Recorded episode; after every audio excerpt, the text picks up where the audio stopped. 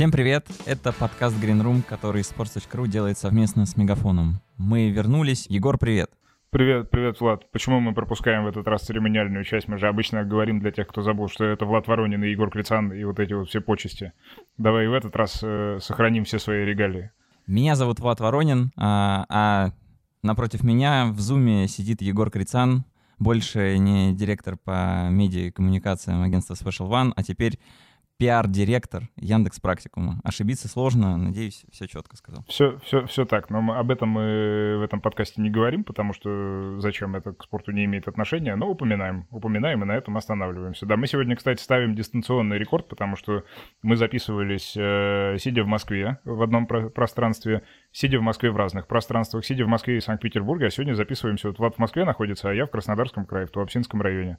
Я исполнил мечту миллионов россиян и переехал на лето пожить на море, э, чему несказанно рад, каждое утро в него ныряю, бегаю, занимаюсь спортом и рекомендую, рекомендую всем ЗОЖ. Счастливый человек. А так что, если вдруг где-то будут э, пищать птицы или другие животные, не удивляйтесь, это вот все морской образ жизни. Это все, все ровно так. э, Днем кузнечики, ночью жабы. А сначала, по нашей доброй традиции, обсудим те новости, которые нас зацепили э, в последнее время. И, конечно, главное слово, наконец-то добравшаяся до нас Олимпиада э, в Токио, которую ненавидят все Японии, а мы вот с удовольствием смотрим, потому что побиты, кажется, все примерно рекорды, которые были возможны, и вообще ощущение общее, что никто ничего от этих Олимпийских игр не ждал э, с точки зрения результата, а мы такие опа, и каждый день по золотой медали, и какая-то одна неожиданнее другой. И эти игры у меня еще вот такое ощущение, они какие-то минимально мемоемкие. Вот мы обсуждали в предыдущем выпуске, чего чемпионат Европы нам дал э, с точки зрения каких-то моментов там бизнесовых или еще каких-то, чтобы на них обратить внимание. А здесь я прямо думаю о том, а что такого классного-то было, да? Ну, вот чувак, шотландский гимнаст, попрыгал по этой кровати бумажной. А Виталина Бацарашкина вышла с этим амулетом из э, вселенной, господи, я даже забыл, как она называется, э, Ведьмака и Ведьмак на это как-то отреагировал. Но ничего такого вот супер классного, такого, что мы унесем сквозь века, я не знаю. Мне больше всего запомнилось, знаешь, что э, я смотрел э, баскетбол 3 на 3, видимо, в первый и в последний раз в жизни финал э, Россия-Латвия, две, две великие баскетбольные державы встретились. И у нашего спортсмена лопнул кроссовок, и я прям думаю, блин, вот если бы это произошло в NBA, да, это бы перемывали там потом еще, ну, в финальном матче, я не знаю, полгода, и Nike, чей ботинок там, собственно, фигурировал, он бы отмазывался всеми возможными способами, какие только могут быть, а здесь, ну, как так дежурно взяли, замотали, и, в общем, я даже не знаю, как-то отреагировали они на это или нет, но лопнул очень смачно, конечно. Вот э, это первое наблюдение, а второе — это такое э, традиционное, знаешь, олимпийское развлечение за скоростью движения социального лифта, который, конечно, людей из пулевой стрельбы уносит куда-то в район охотного ряда в перспективе.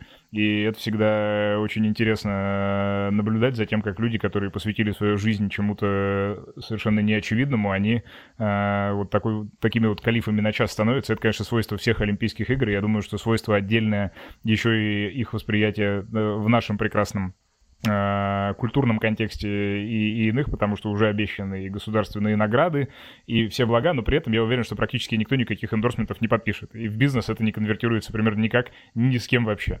Отдельно отмечу, конечно, история с кроссовками гениальная, и дополнила гениальность всей этой ситуации высказывание игрока, который сказал, запасной пары не было, оставил ее в деревне. Это просто 10 из 10. Нет, ты знаешь, я, я искал в этом моменте исключительное торжество олимпийского духа, потому что там же вышло так, что у нашего россиянина лопнул кроссовок, а в это же время латыш подвернул себе лодыжку. И я думаю, блин, вот сейчас было бы круто, если бы с травмированной лодыжки кроссовок уехал нашему в качестве такого торжества олимпийского духа. И, но мы бы, ну, такие сценарии, они, конечно, наверное, где-то в прошлом остались, или, может быть, в далеком будущем, не знаю. Ну, в общем, очень много вокруг ног было в этом конкретном поединке, но с точки зрения бизнеса, если уж мы обсуждаем новости, что интересного в контексте Олимпиады? Я помню, что в одном из далеких предыдущих выпусков мы обсуждали какие-то э, бюджеты, которые рекламодатели вынуждены переливать туда-сюда из-за отмены игр в 2020 году.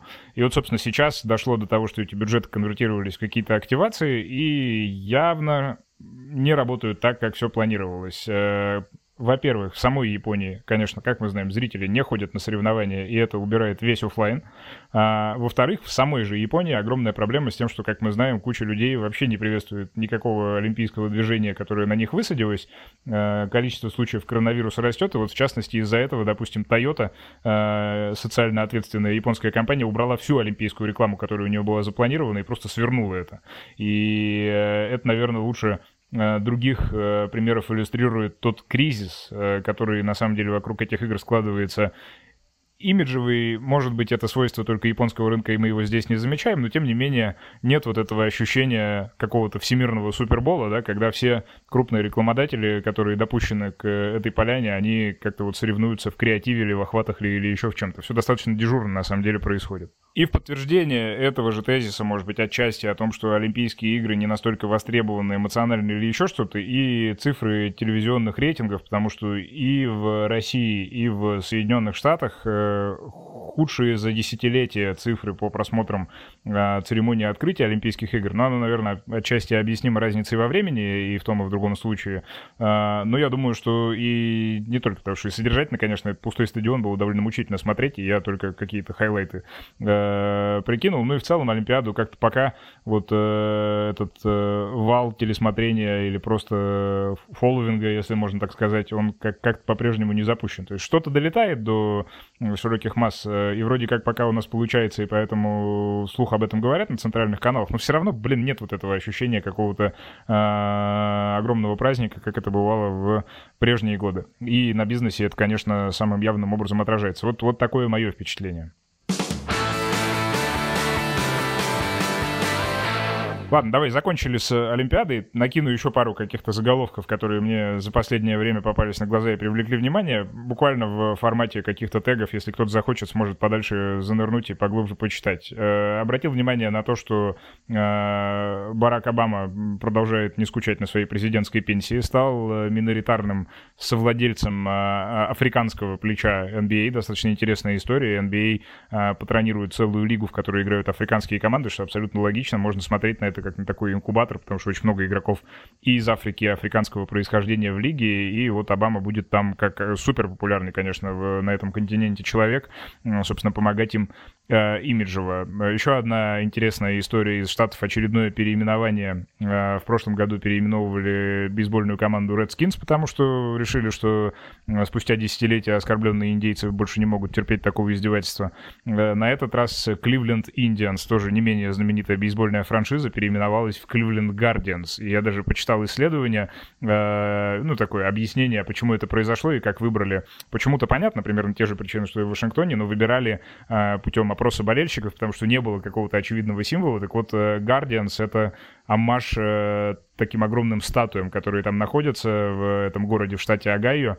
Э, они называются Traffic Guardians, то есть чуваки, которые на каком-то мосту там присматривают за дорогой. Это такие в стиле ар-деко выполненные огромные изваяния, и, значит, было решено, что нет символа, который лучше встанет на замену э, индейцам, и я не знаю, есть ли еще какие-то команды, которым потенциально грозит в этом отношении переименование, но думаю, что они уже в курсе и уже думают даже как. И, и еще пара, э, ну даже не пара, а одна история, вернее такая последовательность событий, которая явно в систему выстраивается. Прочитал, что и бейсбольная лига МЛБ, и WWE, любимый рестлинг с Николаем Фоменко, который огромная медиа-империя, запустили большие кампании по привлечению амбассадоров из э, ТикТока. У них вот прям в систему это вошло, как-то поняли, видимо, что нужно бить в эту точку. С ТикТоком американцы навоевались, и занял он там свою нишу, которую занимал и прежде. Огромная по-прежнему растущая соцсеть, и в России тоже на нее классно обращают внимание. Привет футбольному клубу «Спартак Москва», который там бьет всех охватами, миллионами, э, и осталось только футбол начать играть. И в этом смысле тоже достаточно интересно, чего у них там выйдет, потому что это даже не банальные какие-то конкурсы или еще что-то. Они ищут там людей, которых они наймут на работу, чтобы они в э, ТикТоке, собственно, от имени этих уважаемых организаций несли разумное, доброе, вечное про бейсбол и мордобой стульями. Обсуждая самые яркие digital события сезона, стоит отметить и свежее решение от нашего партнера Мегафона. Тем более оба получили официальное признание. За них Мегафону вручили золото на премии в области спортивного маркетинга Марспо 2020. Летом 2020-го, когда футбол только-только вернулся и вместимость была ограничена 10-25%, далеко не все болельщики могли поддержать любимые команды вживую. А мы все прекрасно понимаем, что футбол в одиночестве и в обществе таких же страстных болельщиков, как вы, это две радикально разные вещи. Чтобы объединить болельщиков «Зенита» и подарить им приятные эмоции в непростой момент, Мегафон, а он официальный партнер клуба, организовал Digital трибуну. Каждый, кому не досталось места на арене, мог пройти по ссылке в соцсетях «Зенита» и попасть в комнату видеосвязи, чтобы общаться и болеть с единомышленниками. Кадры из комнат выводились на фасции стадиона в Санкт-Петербурге, то есть на экраны, расположенные по периметру между первым и вторым ярусами трибун. Чтобы картинка была целостной и презентабельной, кадры уходили на фасции только с предмодерацией. Модераторы проверяли, чтобы перед камерой сидел настоящий болельщик «Зенита». Получалась цепочка из трех шагов. Премодерация, переформатирование картинки и, собственно, вывод кадров на фасции. Для этого потребовались дополнительные компьютерные и серверные мощности. Причем на все про все у Мегафона ушло чуть больше недели. Мегафон и Зенит организовали такую диджитал-трибуну несколько раз. В итоге охват проекта составил 12,2 миллиона человек, а NPC, то есть индекс потребительской лояльности, у клиентов Мегафона за время кампании вырос на 10 пунктов. Другой интересный проект – программа «Футбольный гик», которую Мегафон придумал и организовал вместе со sports.ru. Перед самыми статусными матчами «Зенита» Мегафон устраивал для болельщиков часовой шоу-квиз – который развлекал в ожидании матча. Туда приходили известные фанаты «Зенита», а ведущие Дмитрий Шнякин, Карен Адамян или Александр Дорский мучили их каверзными вопросами про любимую команду. Среди героев выпусков были Дмитрий Хрусталев, Михаил Шац, Степа Марсель и другие. По результатам игр гости получали гигабайты от мегафона в соответствии с результатами квиза. Подарки получали и зрители во ВКонтакте. За правильные подсказки гостям им полагалась домашняя футболка «Зенита». Ну и переходим к российскому футболу, в котором неожиданно происходят какие-то структурные движения. Неизвестно, приведут ли они к чему-то, но, по крайней мере, процессы забурлили. Я говорю, конечно, про приход э, голландской компании Hypercube э, в РФС, потому что так выглядит эта история, что РФС заказал исследование о том, как э, влияет система осень-весна, лимит на легионеров — на российский футбол. И плюс ко всему, как можно так повернуть, покрутить, изменить э, всю пирамиду российского футбола, куда входят э, три профессиональные лиги, чтобы это выглядело более привлекательно. Э, думаю, что многие уже видели предварительный результат. Мне в, это, в этой истории больше всего нравится довольно странный такой конфликт. Как только появился этот вариант, э, с, там, с делением чемпионата на два этапа, с делением очков перед вторым этапом. Тут же несколько клубов э, выскочили сказали, нет, ни в коем случае, никогда не трогайте, оставьте нам наш гладкий чемпионат.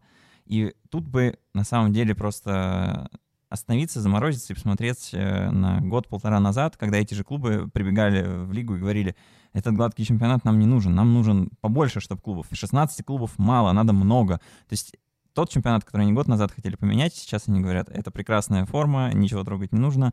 Не знаю, как называется это свойство работы головного мозга, но как-то, наверное, оно называется. А, мне кажется, это свойство нужно нам как-то из российского футбола изгнать, потому что это самое страшное, что может происходить, когда обсуждается какой-то конкретный вариант, сказать, давайте ничего не трогать, оставим как было, вместо того, чтобы что-то свое предложить. Лично я эту историю поддерживаю, по, по крайней мере, потому что выглядит она гораздо лучше, чем то, что есть сейчас, и терять нечего, лучше попробовать. Тем более, что людям, которые это делают, в принципе, можно довериться, опыт э, довольно внушительный. Если мыслить такими же подходами, то, думаю, реформа форматов э, окажется маленьким косметическим ремонтом в здании, которое вот-вот рухнет. Дискуссия вокруг этой реформы продолжает э, меня разочаровывать. Тут важна вообще философская установка. Вот эти менеджеры, которые выходят и говорят, мы не поняли. А, на мой взгляд, они не пытались понять они могли участвовать э, в разговорах с Hypercube, потому что это не какой-то процесс, который на голову да, свалился. Это какое-то время что-то происходило, э, как мы знаем из э, всяких э, заявлений, что этот процесс начался в, в, в апреле. два месяца, получается, полных э, велась работа, общались с клубами.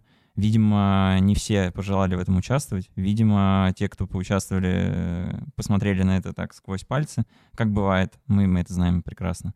А, наверное, им просто не хватило мотивации, желания вообще присмотреться, разобраться, ну и уж хотя бы не использовать э, в голую формулировку, формулировку швейцарская система, мы будем как в Лиге Чемпионов, мы не будем друг с другом играть.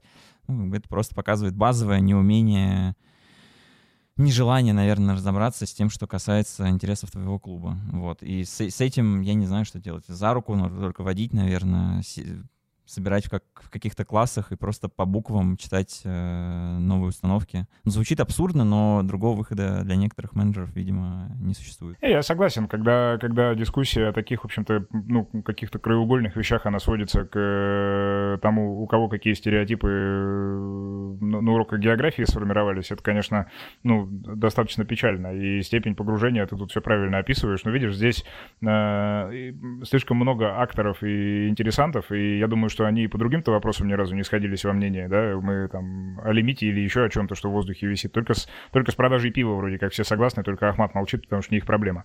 А, но тут... С продажей пива прекрасно. Леонид Арнольдович Федун а, заявляет, что если разрешат пролив пива на стадионе и полноценную широкомасштабную рекламу алкогольного пива, Спартак, один, один Спартак заработает миллиард рублей. А, математические подсчеты, которые провел а, Денис Пузырев, наш э, автор-расследователь и автор текстов про бизнес, показывает, что ну, потолок это там 400-450 миллионов рублей, то есть сумма завышена в два раза. А, но цели тоже понятны, потому что футболу нужны рыночные деньги, и тут любые э, средства хороши в продаже этой идеи. Но просто не стоит ждать, что сейчас бюджеты клубов вырастут там, в два раза для некоторых, а для некоторых там, ну, хотя бы 20% тоже ощутимо. Нет, не будет. Миллиард рублей пока недостижимо. Согласен, интересно будет узнать у Дениса, во сколько он оценил среднюю емкость э, москвича, приходящего на матч Спартака, э, сколько, сколько пива может э, унести с собой со стадиона среднестатистическое московское тело, но я думаю, что он проделал всю необходимую работу, чтобы это было максимально Э, качественные исследования. Но я предлагаю э, сменить эту вот тональность нашу, которая, конечно, неизбежно всегда в какой-то минор э, поворачивается, когда мы начинаем говорить о российском футболе, на что-то более позитивное, раз уж наш выпуск, он, он в конце концов посвящен не только тому, что э, Влад и Егор собрались поговорить о последних новостях, у нас есть еще и какая-то тема, и вот э, есть же вещи, которые нас радуют в российском футболе время от времени, а многие регулярно, например, Леонид Слуцкий и его э, медиа-перформансы. А, последнее видео, которое вышло, совершенно прекрасное, где Леонид Викторович читает а, рэп, и до этого он как-то называл своих э, любимых исполнителей и вообще находится абсолютно в этом контексте. Не могу сказать, что стилистически мне близко, но своего эффекта, безусловно, добилось, и то, что Рубин Супергуд, я думаю, многие а, запомнили. Тоже касается и многих других клубов, которые прекрасные вещи делают, и, собственно говоря, к чему это все? Сегодня мы говорим об SMM в российских футбольных клубах, о конкретно в премьер-лиге, а конкретно даже в ограниченном наборе клубов, которые по итогам предыдущего сезона э, завоевали э, наши с Владом индивидуальные призы за лучшие перформансы в вверенных им областях, и, соответственно, мы захотели с ребятами э, пообщаться, и должен сказать, что да, мы поговорили некоторое количество времени э, назад, но при этом содержание этих разговоров, оно ничуть не устарело, а может быть, своей актуальности даже и э, прибавило. Мы там все почикали таким образом, чтобы оно выглядело вообще, как будто мы вчера сидели, но вы держите в уме эту информацию э, тоже. Начинаем мы с Рубина, поговорили мы с тремя действующими лицами, это режиссер этих всех самых э, разрывных популярных роликов э, Салтан Сунгатулин, лидер SMM э, казанского Рубина Тимур Байрамов и медиадиректор Рубина Иван Боделевский. Да, ну а после переключимся на футбольный клуб «Спартак Москва» и, конечно, вынесем это в заголовок, чтобы нас послушало несколько сотен тысяч человек. А, охваты этого клуба, как мы знаем, позволяют на такое рассчитывать. И после этого попрощаемся с вами для того, чтобы встретиться в новых выпусках подкаста Green Room, которые набрали небывалый темп, и мы выходим практически каждую неделю. Если в общем говорить о том сезоне, который вы провели, тут опять же только комплименты, потому что, в общем, хит следовал за хитом, и какие-то штуки собирали там, ну, существенно больше, чем Рубин собирал прежде. Расскажите о своем целеполагании и, скажем так, процессе. Как, как, как вы вообще пришли к тому, что нужно делать, вот, может быть, не супер регулярно, хотя достаточно регулярно, но при этом обязательно целиться в то, что это будет какая-то вещь вот такая универсальная и понятная далеко не только тем, кто следит за футболом в Казани? О, ну, на самом деле, наверное, это как-то было вообще все постепенно, потому что у нас работают, наверное, порядка 5-6 людей в нашем департаменте медиа. И каждый из нас, понятное дело, что хочет сделать что-то, ну, наверное, необычное, нестандартное. И вообще, вот если брать конкретно Новый год, то изначально там мы планировали, например, не песню, а какую-то мы хотели сделать типа сказки, постановку. Просто все это переросло в обсуждение, и какой-то момент мы просто поняли, что там, нет, мы этого бы не хотели делать, и давайте попробуем что-то сделать с музыкой. У нас поющий там, условно говоря, Слуцкий. Э, и просто какие-то вещи, то есть это не было так э, ну, не сказать, что спонтанно, мы хотели что-то сделать яркое необычное. В принципе, каждый раз, когда мы что-то стараемся делать, мы стараемся подойти к этому не так, что, ну, какие-то банальные вещи давайте сделаем там, да, а какие-то нестандартные вещи. И Естественно, у нас не было перед сезоном планов, там, так, в Новый год мы запишем песню, к юбилею Слуцкому мы сделаем это, на День города мы сделаем это. Не было такого. Просто это все происходило вот в тот момент, как мы все чувствовали, как мы все рассуждали, как мы все говорили. И я действительно считаю, что нет, наверное, в нашей работе какого-то конкретного одного человека, которого можно было сказать, вот это там все он. Нет, это все не он, это все команда людей, которые хотят работать, которые хотят делать какие-то необычные вещи, хотят, чтобы их замечали, хотят, чтобы был какой-то отклик людей и положительный отклик. мы его получаем, и уже в следующий раз мы понимаем, что в следующем году мы тоже хотим сделать все еще лучше. Ну, насколько вам сложно было бы делать все это без э, Слуцкого? Потому что кажется, что из каждого формата, из каждого видео буквально, явно из э, бэкграунда каждого из этих процессов все равно торчат, э, торчит это влияние главного тренера. Я думаю, что было бы сложно. Ну, как бы это никто не отрицает, потому что э, когда Леонид Викторович только пришел к нам, у меня был с ним разговор, когда я его еще не видел по телефону, э, я у него спросил, что вообще можно, что вообще нельзя, и он мне сказал, что нет, вообще там я не могу говорит, сказать, что нельзя. Ну, то есть для меня это вообще был поразительно и удивительно, когда у нас там двое СММщиков могут выйти на поле, фотограф может выйти на поле. Единственное условие, чтобы они были в экипировке клуба, а, в той, которой находится тренерский штаб, да, чтобы они выделялись среди игроков и среди массы людей, которые есть. И для меня это было тогда уже каким-то шоком, что можно все. Ну, то есть не ходить по бровке, да, ходить по полю, стоять рядом с тренером по левую или по правую руку от него, записывать все, что ты хочешь на телефон. Ну, понятное дело, в пределах разумного, естественно, есть вещи, которые мы не можем выложить, когда там где-то футболисту, возможно, очень жестко пихают. Но это действительно он задал, то есть мы почувствовали себя как ну, пресс-служба как-то свободно, наверное. Поэтому у нас сразу и голова по-другому заработала, и мы начали думать по-другому, нестандартно, потому что разные тренеры бывают, и он, конечно, естественно, это задает, просто он ничего не запрещает. Он на все соглашается, он ничего не запрещает. Я вот думаю, когда он уже скажет нам «нет», но он не говорит. Тимур, ну ты, я чувствую, тоже вдохнул свежего воздуха, да? Ну, Тимур сделал перерыв на локомотив, да, Тимур? Но мы его приняли.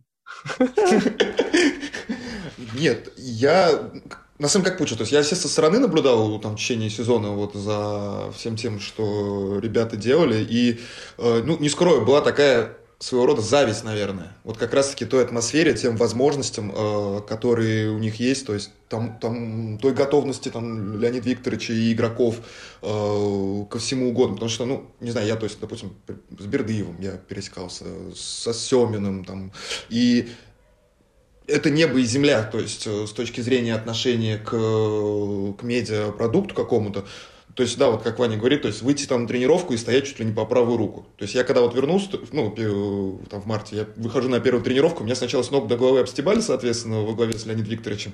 Э, все по всем возможным э, темам для шуток прошлись. Вот.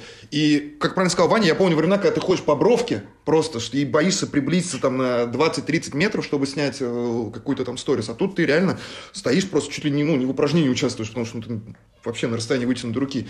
Для меня, да, вот я говорю, абсолютно глоток чистого воздуха. И тут, э, если подходить к, к этому вопросу с точки зрения креатива, сразу другие масштабы у идей. Потому что, ну, не знаю, как другие, то есть как у меня идеи рождаются. То есть я беру вводные, которые у меня есть, что я имею. То есть раньше я никогда не мог э, начать с того, что так, у меня есть крутой тренер артистичный, у меня есть там на все готовые футболисты, и, соответственно, я могу сделать что-то глобальное. Раньше этого вообще не было, то есть ты изначально делал там контент про футбол, там без футболистов, без тренеров, а ну, просто пытался сотворить что-то там, ну, не имея э, там, никаких э, ресурсов. То есть здесь, ну, действительно, они безграничные. То есть, я не знаю, там, что угодно реально можно предложить, и я... Э, мне тоже, вот как Ваня сказал, очень интересно, ну, где же будет та грань, когда они откажутся от чего-то. И потому что, ну, да, окей, со Слуцким понятно, да, что он такой открытый, это все знают. Для меня, на самом деле, не меньшим шоком был вот процесс съемок, когда э, ребята, игроки, они э, не ныли, они не там не корчили рожи от того, что они там устали, их там держат там лишние там 30 минут, но они действительно были вовлечены в процесс, им самим это было интересно, они реально сами кайфовали от этого.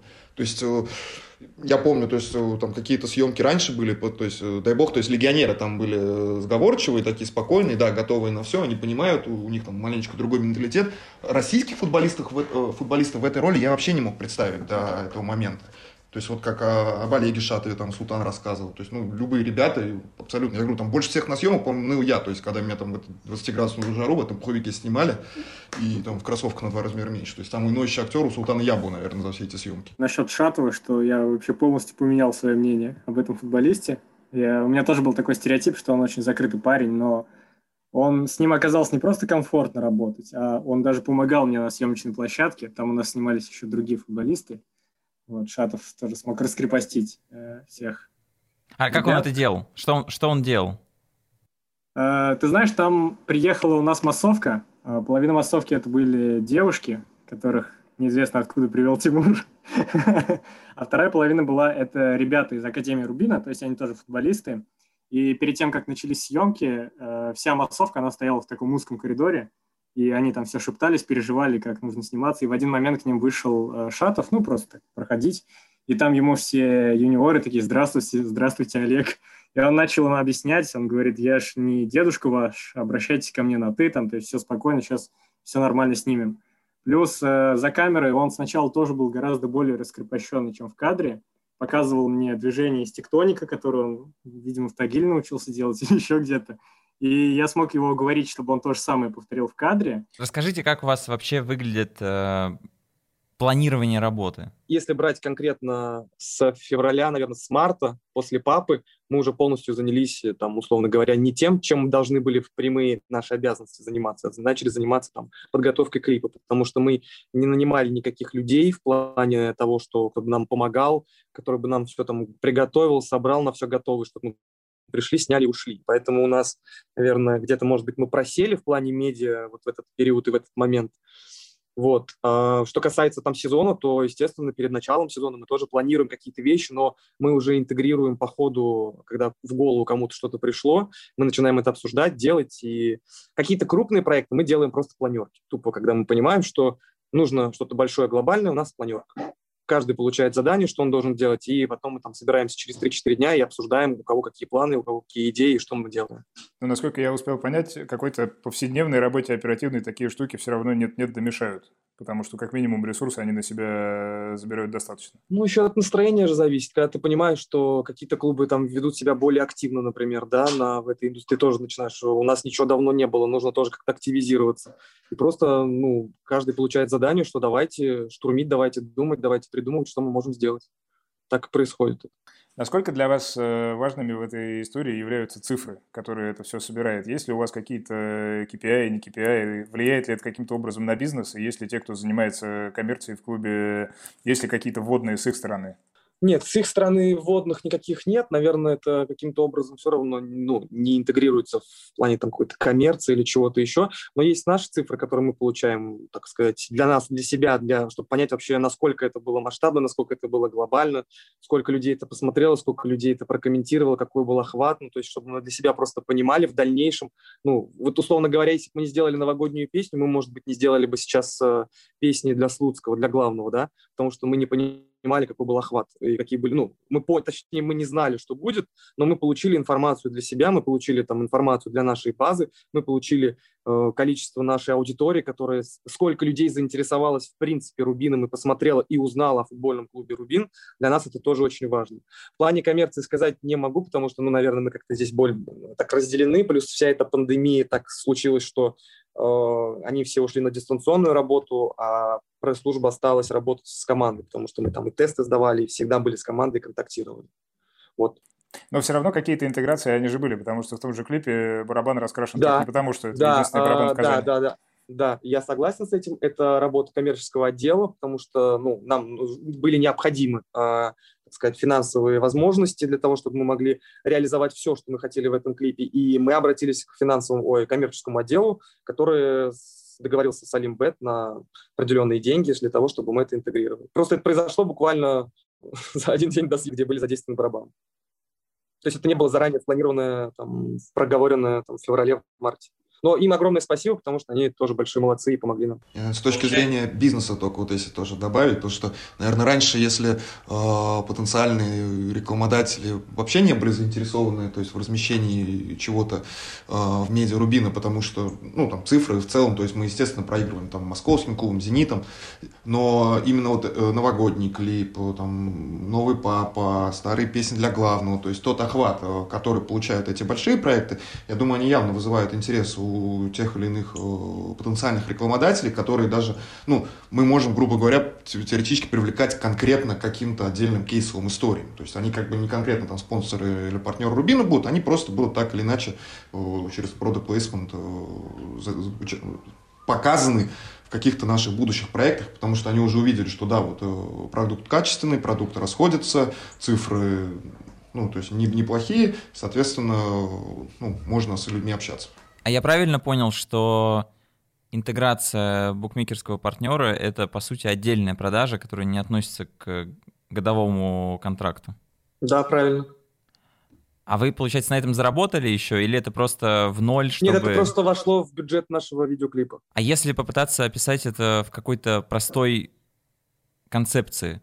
Рубин в медиа — это что в 2021 году? Это там самый, самый ироничный бренд э, вообще на территории спорта в России? Или, или что? Какими вы хотите быть? И какая цель? Это развлекать своих болельщиков? Или как можно шире доносить, что в Казани есть э, классный футбольный клуб, он может быть там вторым любимым? Или как сами вы к этому относитесь? Мне, наверное, хочется и нравится, что мы выглядим необычно. Ну, то есть мы выглядим необычно для нашего футбола, для нашего спорта. И мы, возможно, первые начали делать какие-то не футбольные да, вещи, то есть не показывать футболистов не только на поле, но мы пытаемся показать их, ну, как сказать, наверное, немножко шоу-бизнес, как говорит Олег, Олег Яровинский, что нам немножко не хватает вот этого шоу-бизнеса в нашем футболе, потому что я тоже с ними очень много общаюсь, я же тоже понимаю, ну, какого там вектор они, наверное, хотели бы, там, как Рустам Федаевич, что бы он хотел со своей стороны, чтобы о клубе, как, в каком контексте говорили, да. То есть мы не хотим выглядеть какими-то, наверное, там клоунами, чтобы над нами смеялись, поэтому мы настолько серьезно подходим к реализации всех наших идей, и в первую, наверное, очередь мы хотим быть просто необычными. За счет вот этого для нас, наверное, для нас, наверное, это и является основным, необычность. Слушайте, я еще один вопрос вот применительно к видео хотел задать э, такого творческого, скорее, свойства. Э, не примите это как претензию, но просто такая тема для рассуждения. Может быть, Салтан, ты что-нибудь скажешь. Э, все, что вы пока делали, все вот эти вот хиты несомненные, это все, в общем и целом, стилизация. Где-то, как в случае с Соррентино, такая достаточно покадровая буквально, где-то этого чуть меньше. Но при этом вы, по сути, ну, глагол «паразитировать» мне не очень нравится, но вы берете какой-то контекст и какие-то теги из него, которые понятны каждому, кто носит так или иначе там русский культурный код или не всегда и русский, и просто встраиваетесь туда. Э, нет ли у вас желания сделать что-то свое? Желание есть, просто до этого у нас были такие задачи, к которым мы приходили, что это была вот именно стилизация. Причем э, я в стилизации вижу как бы не только там какое-то копирование, а это своего рода тоже искусство. То есть сделать э, хорошую стилизацию, или там есть же, например, в юморе там отдельный жанр пародии. Это не зря отдельный жанр. И я думаю, что мы в нем достигли уже определенного максимума, и если будем что-то дальше снимать, э, я думаю, мы обязательно попробуем себя и в новых жанрах. Это было бы интересно посмотреть, потому что база уже хорошая, то есть исполнительское мастерство тут действительно, я соглашусь, что, в общем, можно по-разному стилизовать, и иногда это тошнотворно, иногда это как у вас, как круто, и так, что еще и новые какие-то контексты за собой тащит. Раз уж мы подводим сегодня итоги чемпионата России по футбольному SMM своего рода, давайте еще пару минут об этом поговорим. Безотносительно вас самих, Рубина. Что вам кажется сейчас происходит? Насколько, может быть, стало больше движухи, меньше движухи? Кто обращает на себя внимание? Что вам нравится, не нравится?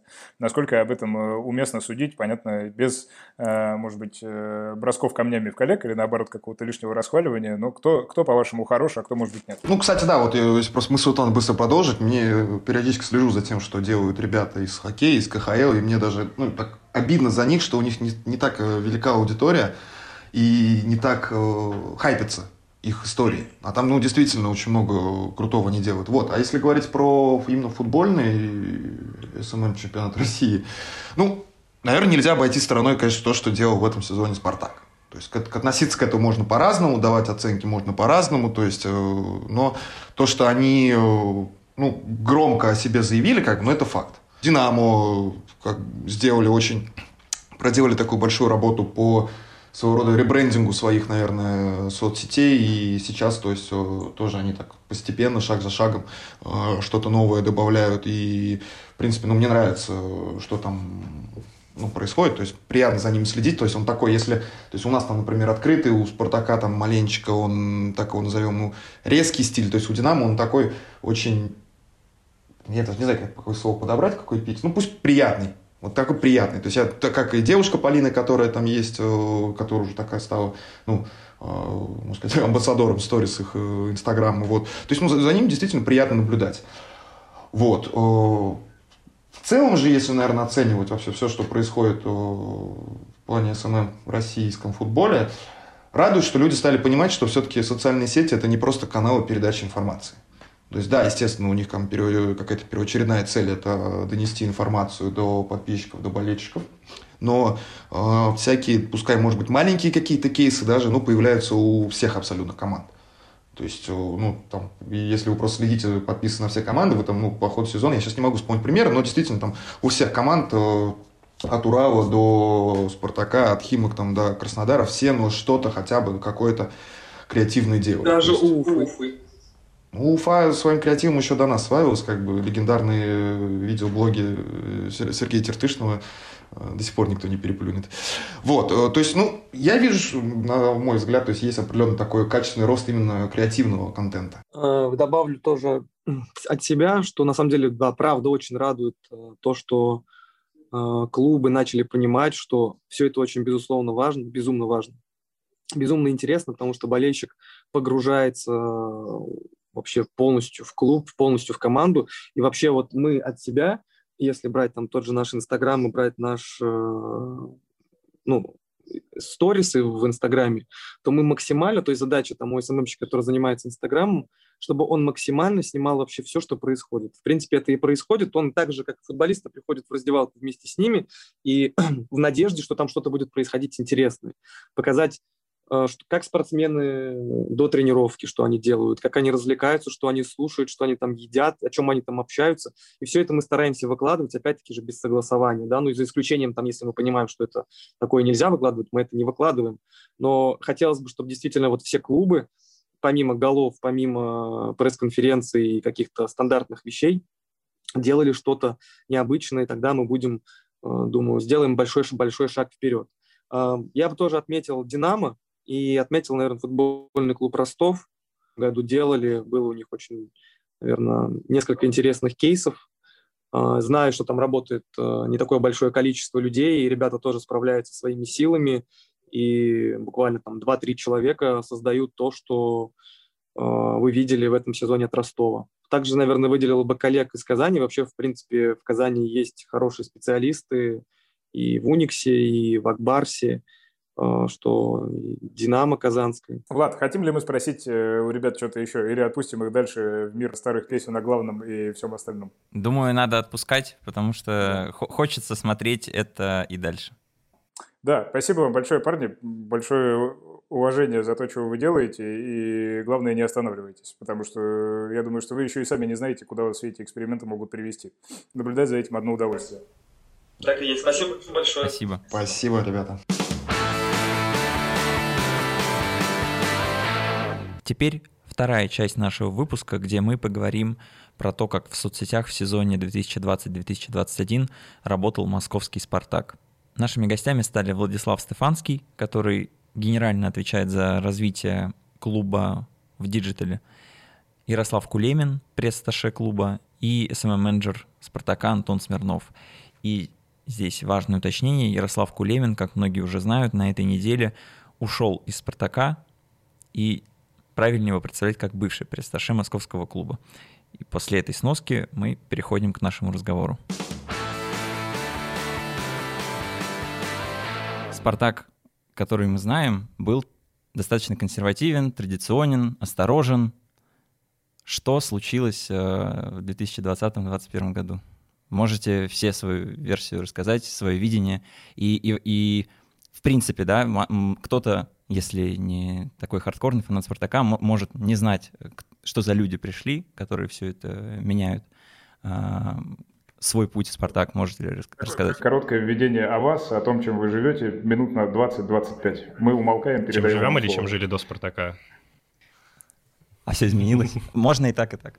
Ну, по поводу того, как мы пришли в Спартак, если, если жизнь после я не думаю, что это прям э, супер у нас какая-то там уникальная история, но понимая то, насколько много Э, ребят, которые увлекаются спортом, которые следят э, за трендами, э, в том числе там в мире спортивного диджитала, хотят работать в футбольном клубе или хоккейном клубе, вообще, в принципе, в любой лиге, говоря не только про РПЛ, там я знаю людей, которые там хотят, готовы даже в Динамо Брянск работать, жалко, что Динамо Брянск не очень готов вообще, в принципе, к, к существованию. А, ну, я думаю, что до сих пор э, в, в нашем бизнесе работает э, сарафанное радио, и э, вот появление меня как руководителя группы Digital в «Спартаке» происходило таким образом, что я до этого работал в в крупной компании на протяжении последних пяти лет. Тоже моя деятельность там была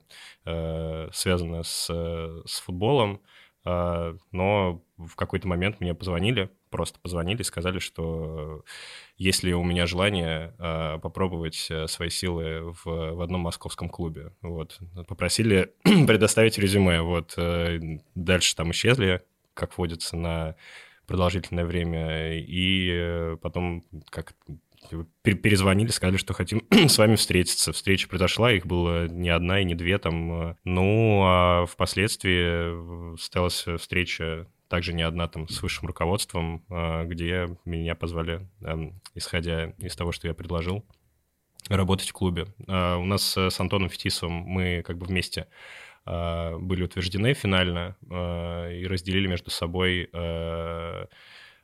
фронт работ Антон больше в силу своего опыта э, занялся какими-то административно-управленческими э, функциями, э, связанными в первую очередь с общей репутацией клуба. А я занялся тем, что мне ближе, тем, что связано там с цифрой, с, с интернетом, с новыми технологиями, новыми медиа. Вот, у нас была задача найти а, пресс-таше, который э, не только будет болельщиком Спартака, хотя для нас это было не первоочередным, а, но который будет э, находиться 24 на 7 с командой, который будет обладать э, достаточно компетенцией, за которым не будет каких-то там косяков, так скажем, или залетов в его предыдущей карьере, а, и который будет непосредственно находиться с командой и помогать нам, не отвлекать нас от от работы. От работы, да. Вот так появился Ярослав тоже из э, ряда кандидатов. Ну, Влад, собственно, все рассказал. А, да, на самом деле. Ну, получается, у меня опыт работы в медиа 10 лет был, и к прошлому лету у меня уже было стойкое понимание, что хочется что-то поменять, попробовать, может быть, с другой стороны посмотреть а, на российский футбол. А, к тому моменту ну, было достаточно большое количество наработок и еще больше вещей, которые хотелось попробовать, наверное, и «Спартак», в этом плане как площадка с его аудиторией, с его там бэкграундом, историей и всем остальным, это, наверное, вообще лучшая из возможных площадок в России сегодня. Влад, когда рассказывал свою историю, упомянул звонок, где ему сказали, что зовут в один московский клуб. Меня точно так же позвали в один московский клуб. Я еще подумал, может быть, это, наверное, какие-то химки. Химки там вроде в премьер-лигу выходят. Вот, наверное, там э, кто-то нужен. Но нет, это оказался «Спартак». И, собственно, вот с прошлого лета мы начали эту работу совместно. Есть, естественно, вот это вот перераспределение между нами э, тремя Антон в большей степени отвечает за общую медиаполитику, за официальные заявления клуба, за заявления руководства. А Влад про диджитал, я, соответственно, больше с командой, но в моменте вот создания контента мы все объединяемся, любой может принести какую-то идею, которую потом все остальные докручивают, и из этого, собственно, рождается то, что потом э, находит воплощение в Твиттере, в Инстаграме, в остальных соцсетях, и, естественно, Антон э, тоже, я имею в виду Антона Смирнова, еще один наш э, слушатель из города, из Кострома. Э, большое ему спасибо. Да, большая часть работы проходит как раз удаленно, потому что Антон находится не в Москве, но да, это, мы, временно. да, это временно, и мы, соответственно, на связи с ним сейчас в мессенджерах, также по видеосвязи, и вот сейчас тоже очень рада его видеть. То есть вы, я правильно понимаю, что вы дистанционно друг с другом преимущественно общаетесь? Ну, мы с Владом нет, потому что мы находимся в офисе в Москве, а Антон с Антоном, да. Антон, ты расскажи тогда, как в Кострому прилетело известие о том, что тебя тоже хочет один московский футбольный клуб? И дол- долго ли ты сомневался? Ну, вообще я давно хотел работать в футбольном клубе. А, пробовал не в «Динамо» Брянск, конечно, но тоже в клубы ФНЛ. А, естественно, получал отказ. А, вообще работал в соцсетях sports.ru, вел смены – и мой бывший босс, получается, Кирилл Воробьев, э, сказал, что меня тоже хотят видеть в одном московском клубе. Как бы я вообще к этому отнесся? Э, естественно, я недолго думал, э, согласился, пообщался вот с Ладом, с Ярославом. Был какой-то испытательный период в течение недели. Все всем понравилось, и вот так вот я начал работать в «Спартаке». Да, причем важный момент, Антон присоединился перед э, первым дерби с ЦСКА, и испытательные задания какие-то касались как раз э, вещей под дерби, то есть он сразу включился максимально, потому что первая же игра была одна из самых главных э, у Спартака, в принципе, в сезоне. И уже там случилось какое-то мелкое хулиганство. А, да, мы, можно сказать, постепенно, постепенно раздвигали границы, проверяли, как можно э, далеко зайти. Ну, на самом деле мы это так не воспринимали, потому что а, к тому моменту, это уже, это уже было начало сентября, а, допустим, вышел ролик э, к матчу с Локомотивом, где была за, основу взята идея, что Спартак — это рок-н-ролл, Спартак — это не классика, Спартак — это эмоции, это какая-то некая дерзость. Это все родилось из Э, фразы Доминика Тедеско на одной из пресс-конференций, где его спросили, он это сказал, и мы взяли за основу эту его фразу, и она, по большому счету, прошла, наверное, через весь сезон, так или иначе, потому что даже вот последние эти ролики прощальные, они все равно с какой-то такой интонацией. И в тот момент мы уже чувствовали, что можем э, попробовать сделать что-то такое. Слушайте, давайте тогда чуть-чуть ретроспективы какой-то дадим. Э, я за «Спартаком» наблюдал, понятно, с какого-то диаметрально противоположного конца на протяжении долгих лет, и, как Влад вначале справедливо сказал, тоже клуб отличался в первую очередь своей консервативностью. Без относительно причин, по которым это все происходило, были разные попытки, какие-то вспышки и какие-то удачные и менее удачные моменты, но вот действительно в этом сезоне все достаточно радикально переменилось. Не давая каких-то качественных оценок, расскажите, когда вы заходили, э, чего вы увидели и на что в первую очередь решили обратить внимание. То есть я предположу, что вряд ли вы сели и в первую же неделю договорились, что мы будем сейчас вот уходить в какие-то такие радикальные векторы, хулиганить и шубеть. Скорее надо было разобраться с какими-то вещами чуть более простого порядка. Как, как все это выглядело и что за хозяйство вам досталось? Ну, многие знают, наверное, что я не являюсь э, изначально болельщиком э, московского футбольного клуба «Спартак», и, э, и когда я приходил в «Спартак», мне было достаточно э, просто э, оценить то, как э, клуб э, строит коммуникацию в социальных сетях, э, э, как работает вовне, э, со стороны как бы человека...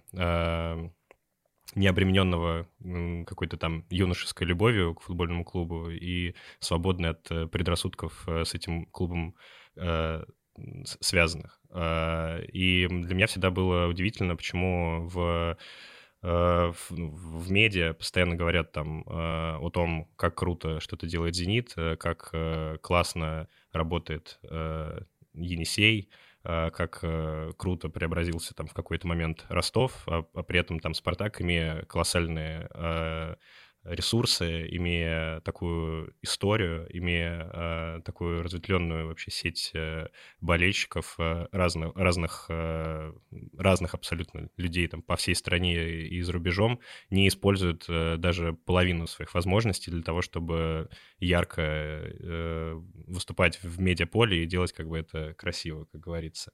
А, ну, мне, мне всегда удивительным казалось там то, как себя Спартак ведет э, в, в Твиттере, например, эти бесконечные там ссылки на официальный э, сайт, э, сухой косноязычный, э, косноязычный стиль общения с болельщиками. Вообще, в принципе, даже, наверное, полное отсутствие коммуникации э, с болельщиками — однообразные, там, не знаю, рекламные посты в Инстаграме. А, то есть если человек э, просто, не знаю, из-за рубежа э, перед каким-нибудь матчем Еврокубков зашел э, на, на странице Спартака в соцсетях, он бы, в принципе, ничего бы не понял, наверное, чем этот клуб знаменит и вообще против кого мы играем. Какой-то клуб из России, вообще это может быть Спарта, Спартак, что одно и то же.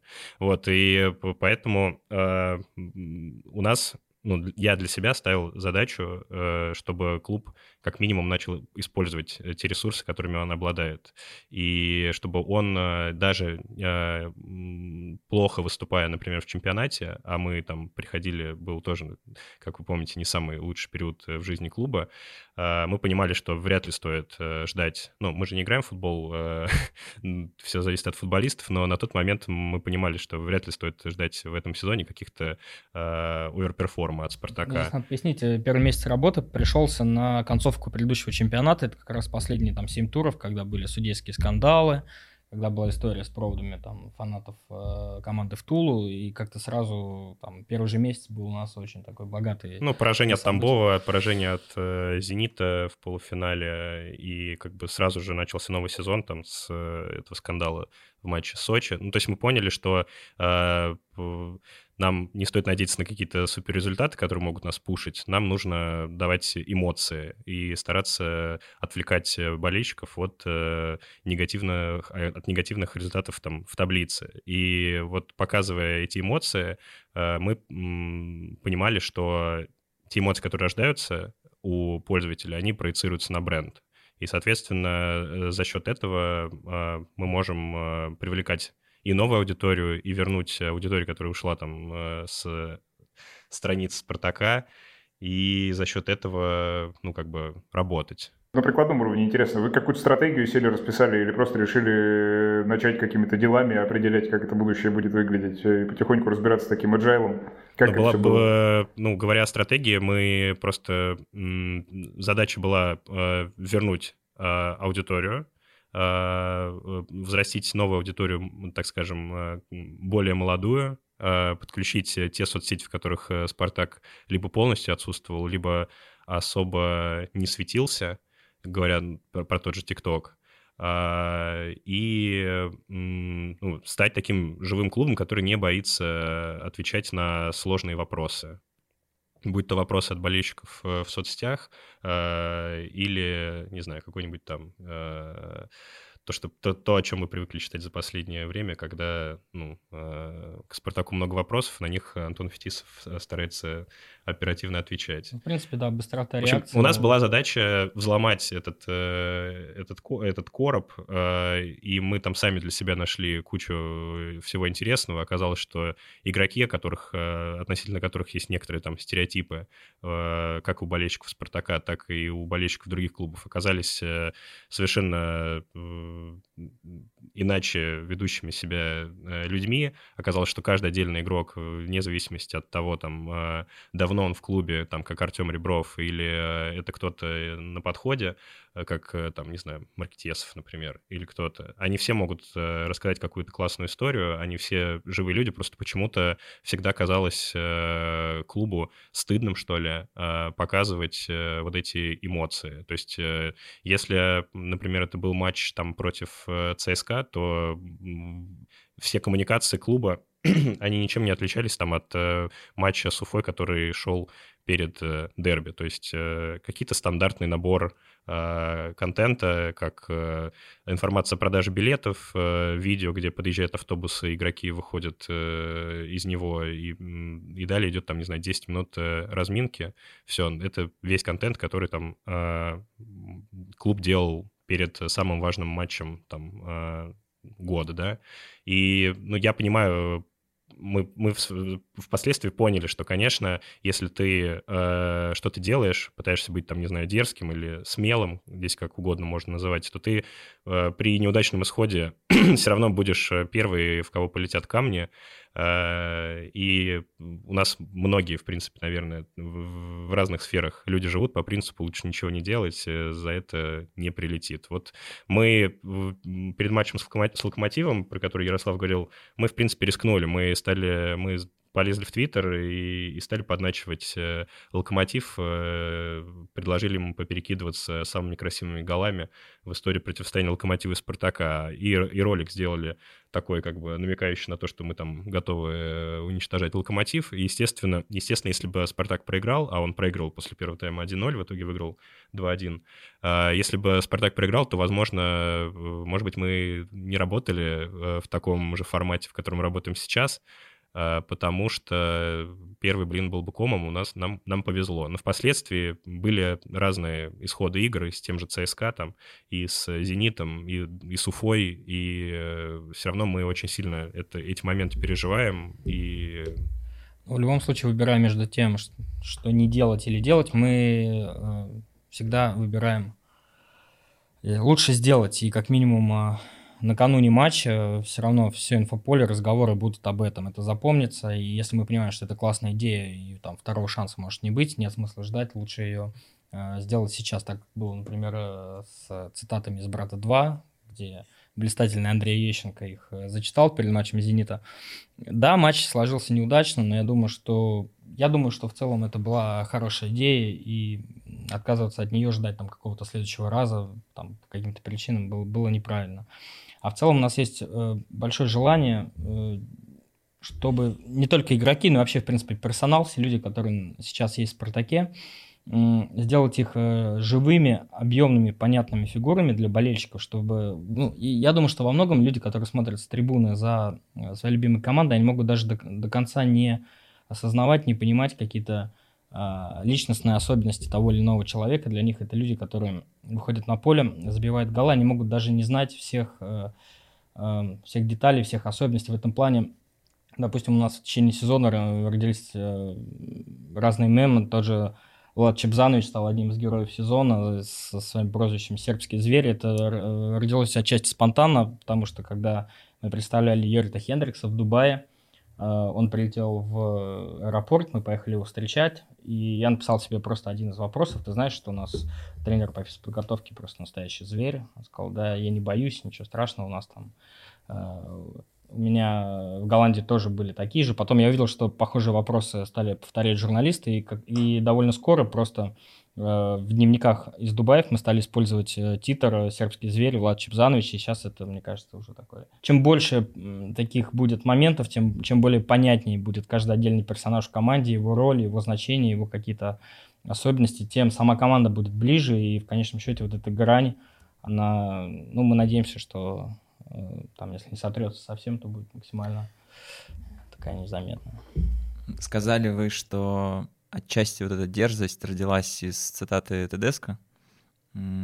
Насколько велико здесь как раз вот это спортивное тренерское влияние? Ну, все знают, что Тедеско суперэмоциональный, такой прям харизматичный мужчина, э, местами сам тоже дерзкий.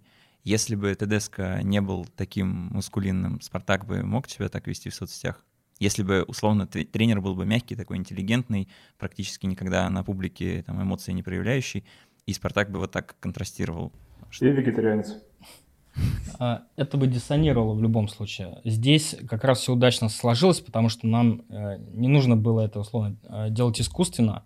Это не противоречило тому, что увидели болельщики на бровке. И, и в целом сама атмосфера, сам вайп вот этот, он абсолютно э, соответствовал и был в одном ключе. И у нас команда достаточно молодая, то есть у нас там средний возраст порядка 23 лет. И, э, это все э, молодые люди, ребята, которые еще будут расти, которым интересны вещи, которые э, интересуют э, молодежь.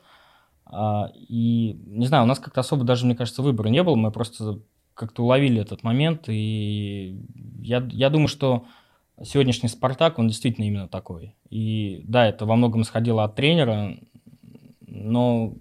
Ну, на мой взгляд, мы просто э, пришли э, люди, которые совпали по менталитету с э, тем Э, ну, совпали по менталитету с тренером. Э, и ну, мы, мы примерно понимаем и знаем, там, как, э, какие слова там говорит тренер команде перед любым практически матчем. То есть каждый матч команда там пушится очень жестко, вне зависимости пуш, там пуш, пуш. Ростов это да э, не Ростов, Enjoy, enjoy. ЦСКА или Динамо, и э, мы себя в принципе в, в нашем уникальном как говорится, журналистском коллективе, как это обычно там говорят про другие медиа, мы просто в какой-то момент э, поняли, что мы как бы с тренером и с командой находимся на одной волне, и это взаимосвязанные вещи, и поэтому э, мы сейчас вспоминали какие-то матчи, там, не знаю, «Зенит» или «ЦСКА», но я бы обратил внимание, например, на то, что мы делали там перед матчем э, с «Ротором», мы представляли в соцсетях, отыгрывали этот матч, как, э, ну, типа в стиле ретро, там, с адаптированными раскадровкой гола, в стиле газеты «Спорт-экспресс», и находили архивные съемки отеля, в котором жила тогда команда в 97-м, и, в принципе, она, по-моему, в нем же останавливалась Мы в перемонтировали это с новыми кадрами, да, нашли разные артефакты, тамагочи, там там какие-то жвачки раздавали команде в самолете, чтобы просто создать вот эту тоже атмосферу. У меня есть несколько друзей, которые рьяно болеют за «Спартак», ходят там на грядку и вот это все. Я их искренне люблю, но единственная тема, которую мы никогда не обсуждаем, это все, что связано с их любимым футбольным клубом. Потому что в этот момент э, происходит какой-то щелчок, как в фильме, у них встают вот эти красно-белые линзы в глаза, они наливаются кровью, и понятно, что я со своим бэкграундом становлюсь врагом практически. И надо сказать, что это можно экстраполировать, ну, если не на всех, то на какую-то ощутимую часть э, тех, кто Спартаку сопереживает. И понятно, что это люди, которые с точки зрения отношения к клубу и каких-то медийных проявлений, наверное, не всегда бы были готовы вот так вот легко на входе принять то, что вы делаете, и особенно начали делать там во второй половине сезона. Насколько вы этот фактор учитывали, или вам окей, который прилетел от руководства, его было достаточно, чтобы ввязаться в драку, а там уже разобраться, как оно пойдет? Смотри, это было все постепенно, и даже самые какие-то простенькие твиты, ну, например, там, когда Spotify запустился в России, мы там как-то попытались со Spotify заиграть, э, ну, типа, позаигрывать э, в Твиттере, на что получили кучу реплаев, типа, это здесь, что здесь клоунада, как, как говорил один известный российский тренер, что Спартак превратился в КВН, что, что за СММщика наняли, какой-то малолетка стендапер, в общем, хватит шутить, лучше скажите, что там по билетам, э, в общем, на что-то там типа такого. Э, и нам просто мы были упрямые, и продолжали гнуть свою линию, и постепенно народ просто привык к тому, как Спартак ведет себя в социальных сетях. Мы сейчас говорим не про какие-то дерзкие вещи, и их-то было на самом деле по пальцам пересчитать. Я не знаю, на самом деле, почему так э, всем кажется, что Спартак э, какой-то нагло себя ведет э, в соцсетях, но мы... Редко, про... но громко. Ну, громко, что, да, принципе, но мы, мы просто поменяли стиль коммуникации, мы его ведем так, как вот если бы, ну, представь, вот ты спрашиваешь там, как вчера сыграл Спартак, или там Э, что там вообще типа происходит, и тебе русским языком, без э, какого-то там птичьего языка, так называемого, объясняют, что вот Джорди, кстати, да, важно, что мы всех игроков стали называть по, по их прозвищам в команде. Это, это вообще довольно глобальная история. То есть мы изначально пришли к тому, что мы хотим э, разговаривать с аудиторией, с фанатами, с, с активными болельщиками, с болельщиками э, на понятном и доступном им языке, э, чтобы опять убрать вот этот барьер ненужный и в конце э,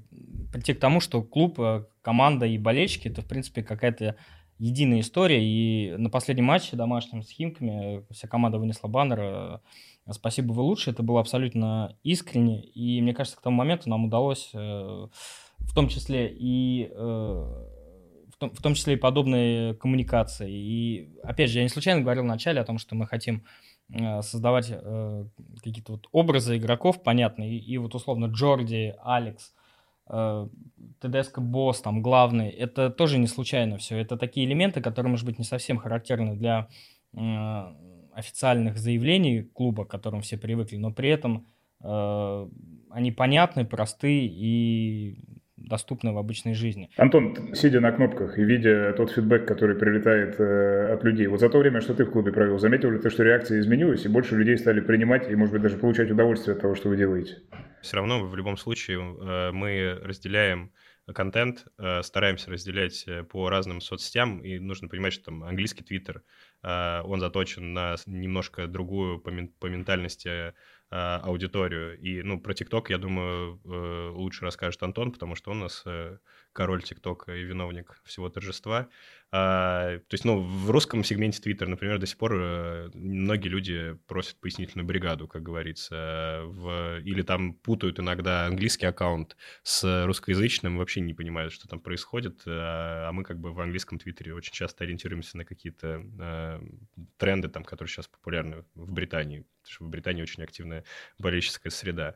А, поэтому постепенно учим. А, вопросы все равно, естественно, возникают. Я знаю, что многим, многим не нравится, но по росту аудитории можем точно говорить, что а, народу заходит. Ну, больше людей одобряют то, что мы делаем. Если вот было, например, перед Ростовом тем же, или перед «Зенитом» гостевым матчем, были вопросы, не понимали люди, а сейчас уже они с нами на одной волне, будто. И тем, кому непонятно, они даже сами объясняют. И вообще процент людей, которые недовольны тем, что мы делаем э, в соцсетях, э, процент людей, которым непонятно то, что мы делаем в соцсетях, сейчас, э, мне кажется, сильно уменьшился. То есть э, всем все нравится, мне кажется. Ну, не всем, но большинству. Парни, но у меня есть э, маленькая задумка для того, чтобы, так как вы, в общем, э, выбираете манеру достаточно дерзкую, хочется тоже чуть-чуть перца, прости господи, добавить и в наш разговор. За год э, с небольшим, которым вы занимаетесь, тем, чем вы занимаетесь, вокруг Спартака и вокруг вас сложилось некоторое количество стереотипов. Я бы предложил сыграть легкую игру и эти стереотипы прокомментировать, развенчать, опровергнуть или, может быть, подтвердить. Некоторые из тезисов могут звучать наивно, я заранее прошу прощения, но просто хочется, вот есть вопрос, который зреет там в комментариях или еще где-то, давайте дадим на него ответ. А, первый самый популярный тезис, SMM у Спартака занимаются школьники. Все так. Ну, как вы можете заметить, э, это, это правда. Но как я могу ответить на этот вопрос, если этим занимаются э, пара людей э, за 30 э, и один человек, которому... Антон, сколько тебе лет? 20. Вот. Ну, так шко- что, ну школу ты закончил? закончил да, конечно. Я понимаю вас прекрасно, потому что у болельщиков э, клуба, который я представлял долгое время, есть отдельный стереотип девочка-корректор. Э, почему-то вот э, всем кажется, что какая-то отдельная девочка-корректор сидит и пишет новости на сайт, в социальные сети, хотя, честно говоря, женщина этим не занималась на моей памяти примерно никогда. Но мы тоже с этим каким-то образом смирились. А, тогда следующий стереотип. Спартак достаточно активно, проактивно влияет на повестку в Телеграме. У «Спартака» есть сеть своих каналов, сеть своих инфлюенсеров, которые помогают эту повестку формировать. Правда это или нет? Ну, не совсем понятно, что такое сеть своих каналов. А, ну, те, те, те, кого вы можете попросить разместить какую-то информацию, они, в общем, не будут подходить к ней э, с какой-то журналистской точки зрения и давать, там, не знаю, два мнения перепроверять, они просто сделают так, как вы их об этом просите. Так и сложилось то, что сейчас телеграм-каналы — это э, это медиаресурсы, которые, которые просто работают оперативнее и которые, которым еще до сих пор есть э, ну, лояльность со стороны аудитории. И это, э, я не знаю, как бы, ну, я, я примерно, я не дурак, я понимаю, о чем ты говоришь, потому что есть э, миф, миф о том, что Антон Фетисов ведет все ведет, телеграм-каналы ведет, мира. Ведет телеграм-канал «Дай, дай ударить», там... Я, я, даже, прочее, я прочее. даже не от себя этот вопрос задаю, это то, что висит в воздухе. Это вопрос, который более-менее на всех встречах нам в том или ином виде задают. На самом деле надо понимать, что Э, это скорее обратный процесс, потому что вокруг Спартака всегда было и будет огромное количество слухов, вопросов и так далее. У нас изначально было желание а, разъяснять, отвечать. Э, мы сошлись вообще изначально на том, на нашей самой первой встрече, что клуб не должен отмалчиваться. Очень часто многие ситуации были проиграны, скажем так, в информационном поле просто потому, что точка зрения клуба, она э, либо запоздала, либо слишком долго согласовывалась, либо, в принципе, там, наверное, может быть, не соответствовал моменту.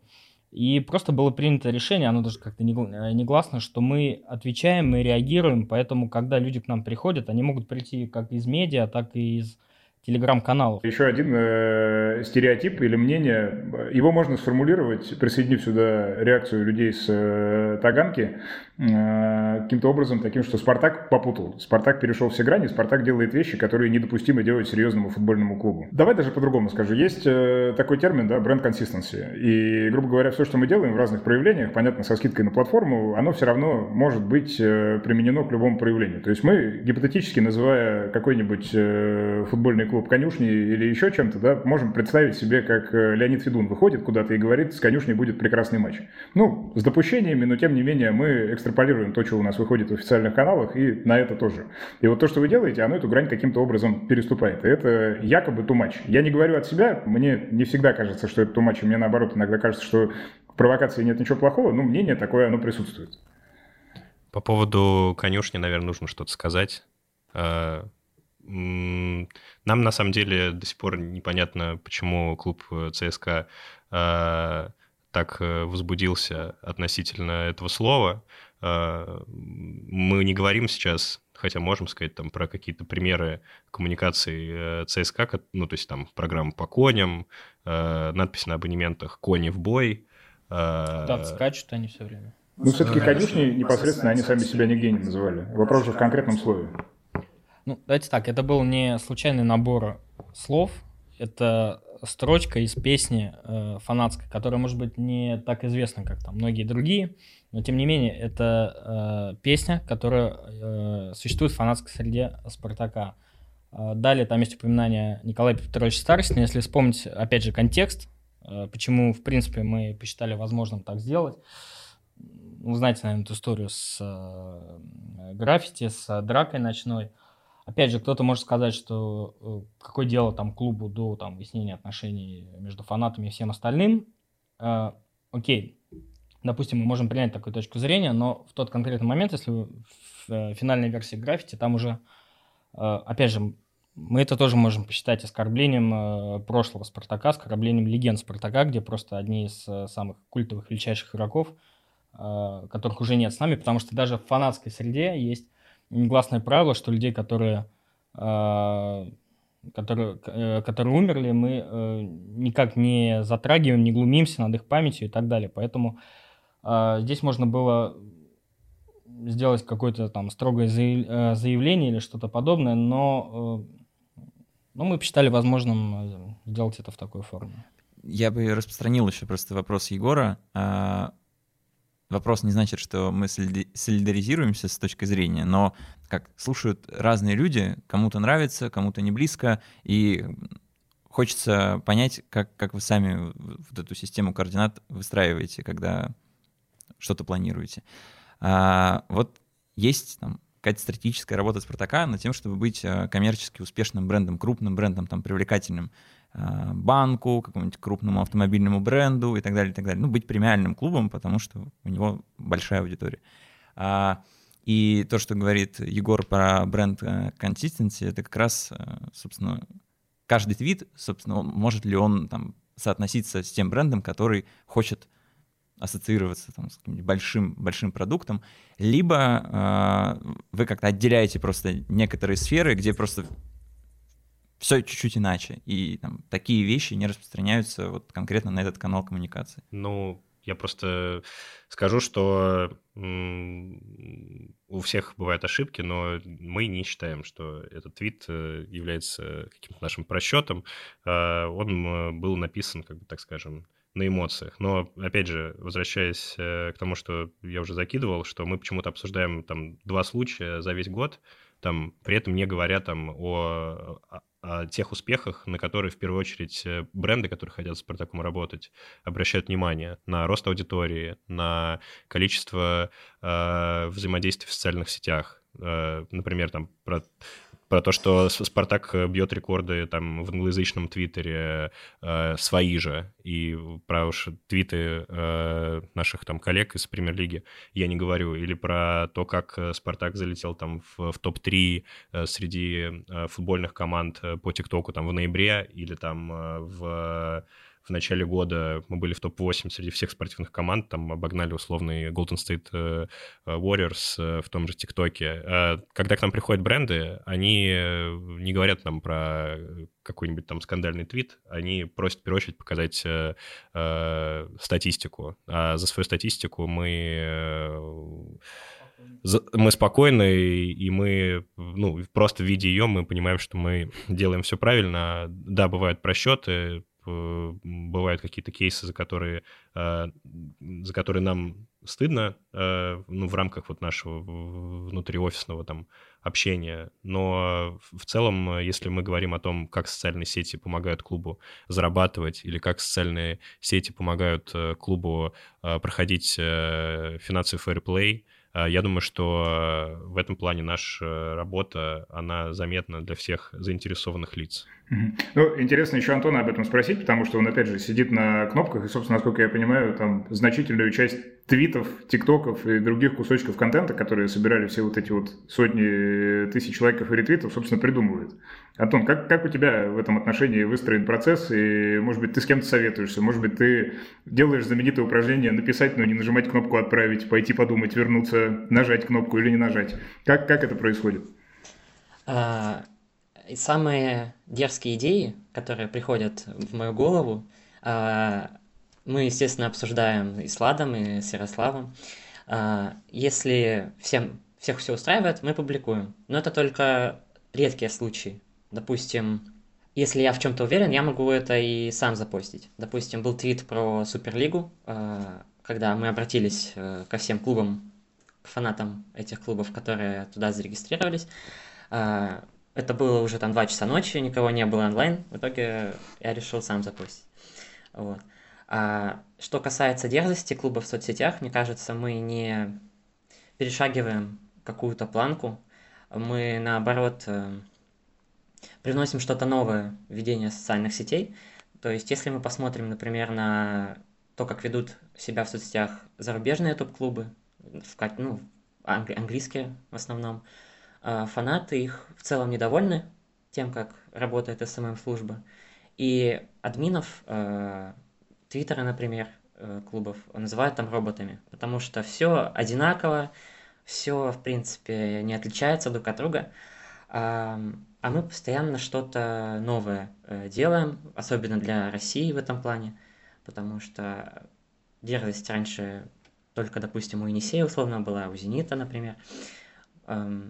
То есть мне вот кажется, в этом плане мы не перешагиваем какую-то черту, потому что футбол это про эмоции, а мы этому как-то соответствуем. Ну, если перед тобой стоит выбор, ты вот придумал какой-то твит, и понимаешь, что он такой 50 на 50, но при этом совершенно точно зайдет и соберет свои там десятки тысяч лайков и всего остального. Э, в сторону чего ты склонишься? Скорее в сторону того, чтобы это запостить. Неплохо, Антон, okay. ты уволен. Нет, на самом деле я э, просто еще скажу про наши принципы работы. А, я считаю как бы свою там э, должность, э, в первую очередь, несмотря на то, что я участвую много в создании контента, она все-таки должность менеджерская. И я считаю, что моей задачей является дать свободу моим там сотрудникам и не мешать э, их таланту там раскрываться. Так было и с Ваней Коржом, и с э, Антоном Смирновым. И именно поэтому очень часто у нас какие-то вещи там появляются просто потому, что Антон чувствует эту грань, так же, как ее чувствовал Ваня. Иногда, да, бывали у нас там просчеты, но это работает, и ну, какие-то вещи все-таки 50 на 50 я по себе сужу. А, мы все-таки согласовываем э, с Антоном там вместе или там на троих. Я, кстати, напоминаю, да, что у нас э, во всей нашей команде, по сути, как бы работает не так много людей, как э, в некоторых других клубах, и за непосредственно там за контент, если не брать нашего там уважаемого фотографа или наших там двух операторов, непосредственно там за создание контента отвечает три человека. Я, Ярослав и Антон Смирнов на весь Спартак. Включай сайт. Ну, сайтом там его администрируется. Например, тот же Антон рисует э, э, дизайн-макет для сайта и для социальных сетей, потому что у Спартака только один э, дизайнер на весь клуб, э, э, и у нее тоже много задач не всегда у нас там получается там что-то делать оперативно. Поэтому Антон еще себя проявил и в этом качестве на отлично. Может быть, я воспользуюсь возможностью и Отлично. предложу там э, э, слушателям, те, кто хотят э, попасть на стажировку, может быть, на работу в футбольный клуб «Спартак», Э, не хочу, чтобы думали, что мы ищем сотрудников по объявлению, но я думаю, что здесь достаточно целевая аудитория для того, чтобы попробовать свои силы э, в этом пекле, в этом котле российского футбола. Э, я думаю, что могут писать нам. Первое тестовое задание – найти твои контакты, да? Если кто-то хочет э, посидеть к 22 годам, как э, Ваня Корж, то пишите Владу. Хорошо. Ну и в э, завершающей, наверное, стадии мы подводим итоги года в российском футбольном и спортивном СММе. В вашем случае, наверное, хочется вопрос сформулировать таким образом. В ком вы видите своих главных медийных конкурентов? Вот безотносительно всей спортивной повестки, а именно с точки зрения того, как клубы производят контент. Может быть, кто-то по итогам завершившегося сезона вас настолько впечатлил, что вы можете там, выдать им респект, но при этом сказать, что в следующем году ждете от них еще чего-то. Ситуация как бы неоднородна, и, к сожалению, у нас нет какой-то стабильности в плане работы э, медиаслужб футбольных клубов. Мы каждый год говорим о разных клубах э, каждый год появляется какой-то э, временный какой-то, наверное, флагман, который, ну, по понятным там причинам, в связи со сменой команд или там со сменой приоритетов э, руководства там клуба, со сменой стратегии просто там пропадает из инфополя. Э, или ребята там находят э, ну, больше верят в то, что они смогут свои, э, свой потенциал реализовать, там, например, у, у букмекеров, а в футбольном клубе много все-таки чего нельзя. И мне бы хотелось вообще, чтобы была не такая история, как э, типа «Зенит» и все остальные, там, или «Спартак» э, и все остальные, там, э, или там Ростов, да, мне бы хотелось, чтобы мы вот жили в такой суперконкурентной среде, и просто общий уровень будет расти, и мы будем, в первую очередь, говорить о кейсах в России, там, а не о кейсах э, за рубежом, потому что мне, я, я, если честно, устал там э, постоянно слышать про Енисей, устал слышать про твиттер э, Ромы.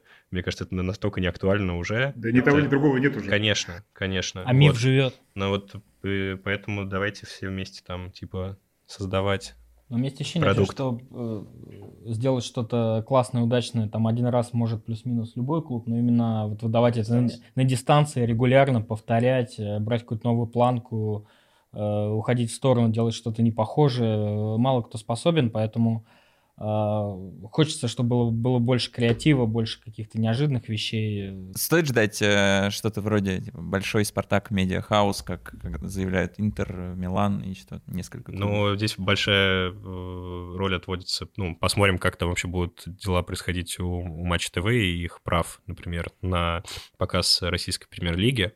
Э, мы понимаем там, что у Спартака там огромный потенциал э, э, был бы, если бы Спартаку принадлежали права на показ своих матчей даже там во вторую очередь, а не в первую. А, ну, у нас там есть планы по созданию двух сериалов а, про Спартак. Один, как вы читали в прессе, в прессе, как вы читали в телеграм-каналах, э, что один, один мы делаем совместно с кинопоиском э, и стереотактиком, ну, один, в общем, а, исторический и с акцентом на 90-е годы, а второй как раз... Один в э, стилистике Сандерленд Тилайдай. Ну, потому что для меня это самый классный сериал про футбол. Спасибо. Я думаю, что мы наговорили достаточно. Влад, скажи мне, если это не так, и у тебя еще 10 вопросов где-то там в запасе. Подтверждаю, достаточно. Подтверждаю. Поэтому хочется поблагодарить вас, э, парни, за то, что присоединились к нам дистанционно, пришли в офис и уделили внимание и ответили на все те вопросы, которые, может быть, были не отвеченными. Удачи вам в наступающем сезоне э, во всех 28 из 30 матчей российской премьер-лиги. Э, и будем следить. За вами, правда, интересно наблюдать. Э, хочется увидеть, каким будет ваше развитие, чего вы еще учудите. Спасибо вам за приглашение. Пока. Нам, нам остается в завершении этого выпуска только выразить робкую надежду, что вам понравилось. Вы узнали что-то новое а, о том, что происходит за кулисами российского футбола и вне контекстов, связанных с изменениями форматов а, проведения соревнований, а в жизни тех людей, которые за клавиатурой и айфоном, собственно, пытаются сделать его лучше. А, спасибо вам большое. Это был подкаст Green Room, который Sports.ru делает совместно с компанией Мегафон. А, Влад Воронин, Егор Крицан. До новых встреч в эфире. Пока.